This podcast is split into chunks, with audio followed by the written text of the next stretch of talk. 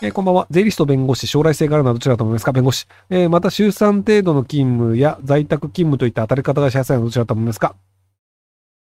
んであれば、そっちであれば税理士かな？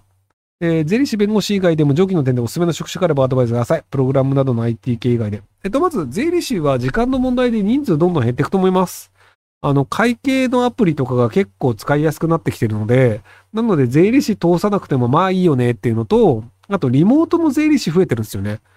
要はその、会っていくらとかじゃなくて、もう全部リモートでやるんですけど、月5万でいいっすみたいな人たちが割と増えてるので、なので、あの、食え、その、税理士で、要は税理士業界全体で、その、上げてる売り上げの額っていうのは多分年々減ってると思うんですよね。で、その減ってるパイを税理士の中で奪い合いをしているっていう状態なので、なので、で、あの、弁護士と違って税理士って誰に頼んでもそんなに変わんないんですよ。あの、めちゃくちゃ優秀な税理士のおかげで、なんかこういう節税ができましたって、ごくたまにあるんですけど、基本的には税理士ってほとんどやること変わんないし、その税理士の能力によって税金が変わるってこともほとんどないんですよ。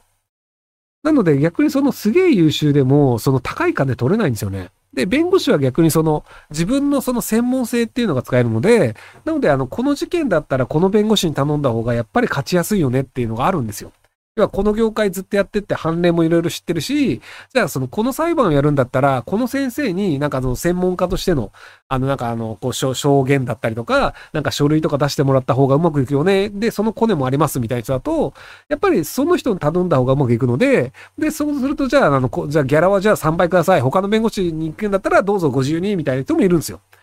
でもその人の方が勝てるから、じゃあ3倍払いますみたいなやったりするので、なので弁護士の方が長期的には将来性はあるんじゃないかなと思いますけどね。んただ、あの、えっ、と、まあ、裁判官が今後どうなるか問題で、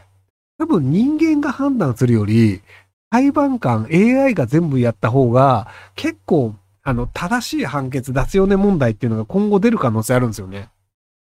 要はその今の裁判官っていうのは過去の判例を見て、大体過去の判例とのバランスを取った形で判例を出すっていうのがあって、で、そこら辺全部データベースに突っ込んじゃうと、あの、弁護士レベルでも、まあ、こういう争いだったら大体こうなるよねっていうのがもう答え出ちゃうんですよ。で、同じようなシステムを、まあ、あの、法務省の方でも作って、弁護士、その裁判官も使うようになるので、結論あんま変わんなくなっちゃうんですよね。あの、交通事故とかになると、もう判例のデータベースめちゃくちゃいっぱいあって、で、その交通事故の保険会社が、大体こういう場合は、あの、こうこの額で勝ったり負けたりになるよねっていうのの計算がずれることってあんまないんですよね。っていう形でその判例積み重なってるのが、まあ、交通事故に関しては結構その保険会社のおかげで進んでるんですけど、そうじゃない分野に関しても、ある程度もうシステム化されちゃうっていうのはあるんじゃないかなと思いますけど。え介護施設長40歳年、女年収450万、結婚すぎなし収入は多くありませんが、毎月10万以上は貯金、介護業界は物が多く仕事は楽です。いろんな仕事が AI やロボットに関わると言われますが、介護は管理者なら仕事はなくならないですか？一人で生きていくために仕事は続けていくつもりなの心配です。えっと、介護がなくなることは日本はほぼないと思います。ただ、めちゃくちゃ儲かるかっていうと、それもないと思うので、なので、儲けたいっていうのであれば僕は介護士は進めません。ただ、食いっぱぐれないという意味であれば、全然いいんじゃないかなと思いますけども。えーヨーロッパに住んでいるひろゆきさんに質問します。ヨーロッパはどれぐらい仮想通貨を普及してますか？してません。買い物レジの時に仮想通貨で支払えたり、仮想通貨支払いの情報機ありますか？ありません。実際どれぐらいのヨーロッパ人が使ってますか？そういうサービスの CM とか看板ありますか？ありません。えっと、まあ、サービスの CM とかありますけど、えっと、あのね、パリの2区に、あの、ビットコインの ATM ができたんですよ。で、えっとね、できたんだけど、すぐにそれが使えなくなって、で、多分ね、不動産の契約だけはしちゃってるので、なんか、ビットコインカフェみたいな、ビットコインって書いてあるんだけど、別にあの、ビットコインが下ろせるわけでもない、あの、こう、アウトオブオーダーの、故障中って書いてある ATM が置いてあって、で、別に何ができるわけでもなくて、なんかビットコインのマークのグッズとか売ってるっていう、あの、しょうもない店舗ありました。でもそんなもんです、はい。なので、あの、ヨーロッパでその生活の上で仮想通貨を使うっていうのはほぼないですね。ただまあ、アプリとかで買ってる人はいっぱいいますけどね。えーパワハラ代わりに適応障害で休職中です。転職活動し、1社内定3社選考中ですが、その段階で妊娠が発覚しました。現職の休職期限が終わる頃安定期になりますが、その頃転職しても復職しても2、3ヶ月先になります。この状態で転職はしない方がいいでしょうか？はい、転職しない方がいいです。転職先には言うつもりですが、妊娠中の新人という立場で、職場にうまくなじめるか不安です。復職か転職かとても悩んでる復職です。復職一本です。まず、あの、転職の時に妊娠のことを黙っていた場合に、あの、こいつは嘘つきだなっていう状況なんですよ。で、そこから、あの、その、新しい人間関係を作るのは、かなり難易度高いと思うんですよね。なので、そのいろいろな問題があったと思うんですけど、とりあえず復職して、で、さっさと妊娠してるので、あの、もう妊娠休暇取りますって言って、で、子供産んで、あの、なんか産後の休暇とか取って、で、その後がいろいろ、まあ、あの、給食が他に取れるんだったら、なんか、あの、うつ病になりましたとかで取ってっていうのをやって、で、ようやく退職して転職っていう方がいいんじゃないかなと思いますけども。えー作りたい事業やプロダクトを見つけるためのコツを教えてください。そもそも作りたいものを探すというのが何説でしょうか？はい。なお、事業を作りたいと考えるのは、従業員ではなく経営者として人生の自由度を高めたいという理由と、仕事の裁量権を高めて自分の仮説を実施できる権限が欲しいという理由からです。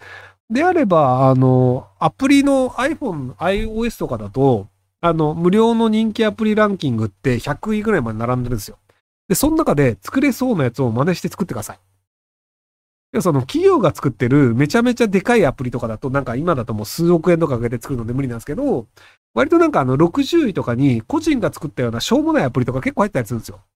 なのでそういうのをあの同じような機能だけど、プラスアルファの機能がついてるってのを出すことで、その60位ぐらいまでは取れる可能性があるんですよね。っていう感じで、そのうまくいってるものを真似するっていうところから始めればいいんじゃないかなと思いますけど。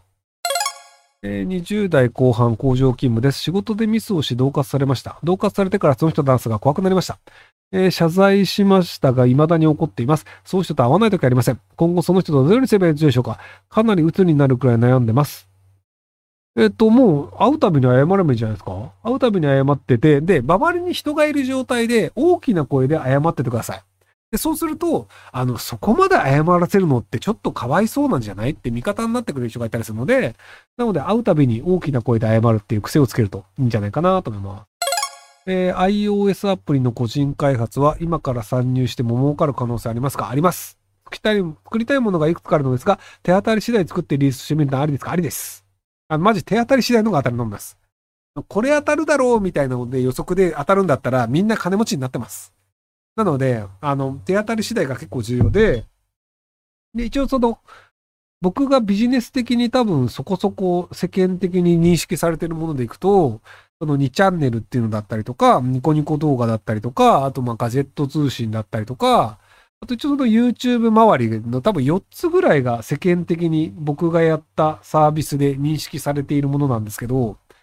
僕立ち上げたサービス多分2、30個あるんですよ。で、僕自身覚えてないんですよ。あの、ノリでやってみて全然ダメだったわって言って忘れてるとか、あの、今でもこう、細々とやってるけど、全然流行ってないサービスとかいっぱいあるんですよ。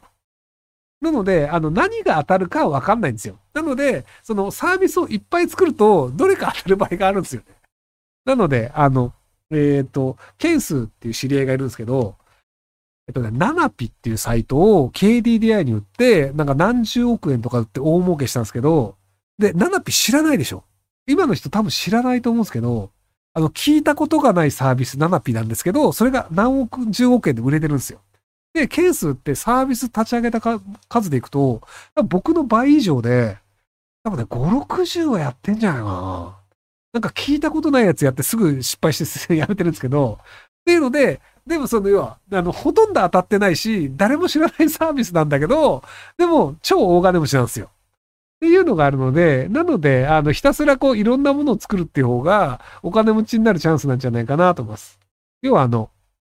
えっ、と、イチローさんが打率4割すごいよねっていうので、まあ、まあ今で、えっ、と、まあ、イチローさんも今ではちょっと知らない人いるかもしれないですけど、あの、野球選手で4割バッターですごいよねっていう人がいたんですけど、ビジネスの世界って、打席数は自分で作れるんですよ。なので、野球の場合って、せいぜい打席回数って5回とかしか来ないんですよ。なので、5回来る中で、あの、まあ、4割だから、じゃあそのヒット打って、あの、なんか2回か3回ヒット打ったよね。これで一郎すごいって言われるんですよ。でもビジネスの場合って、打席20、30作れるんですよ。なので、打席20、30作って、じゃあ仮には打席を50個作って、4発当てたら、あいつすげえなって言われるんですよ。で、僕4発当ててるんですけど、打席数がいくつなのかって誰も覚えてないんですよ。なので、僕が、その、4打席、あの、4安打の100%の打率だと思ってる人って結構いるんですけど、あの、打率でいくと超低いんですよ。では、その、あの、アイデアレベルでやって、サービスにしてないやつで、あの、その、あ、これやめたっていうのもいっぱいあるんですよ。でドメインだけ取ってやめたサービスとかあるんですよ。ね、ホールファッション .com かなんかのドメイン取ったんですけど、なんかうちの彼女と、そのファッション系のサイトやろうかっていうので、ノリでドメイン取ったんですけど、サービス作んないでやめたとか、っていうのも言うと、多分ね、100いってるかもしれないですよね。なんとなくやろうとしたサービスを含めると。で、結果、その、だから、打率でいくと、100分の4なんで、えっ、と、0割2分5厘なんですよ。でも、あの、人はヒットしか見ないので、なので打席をいっぱい立てるっていう方が、あの、実は重要である。で、あの、さっさと諦める。要は、その、うまくいかなかったアイデアとか事業を、ずっとそれじゃあ1年2年かかりきりになったら、2年の人生無駄にするじゃないですか。なので僕はあの、諦め早いんですよ。あこれダメだって捨てよとか、あ、これ全然うまくいかない。はい、ダメ。みたいなので、なのでその、捨てることが早いっていうのが、むしろその打席が増えることにつながるんですよね。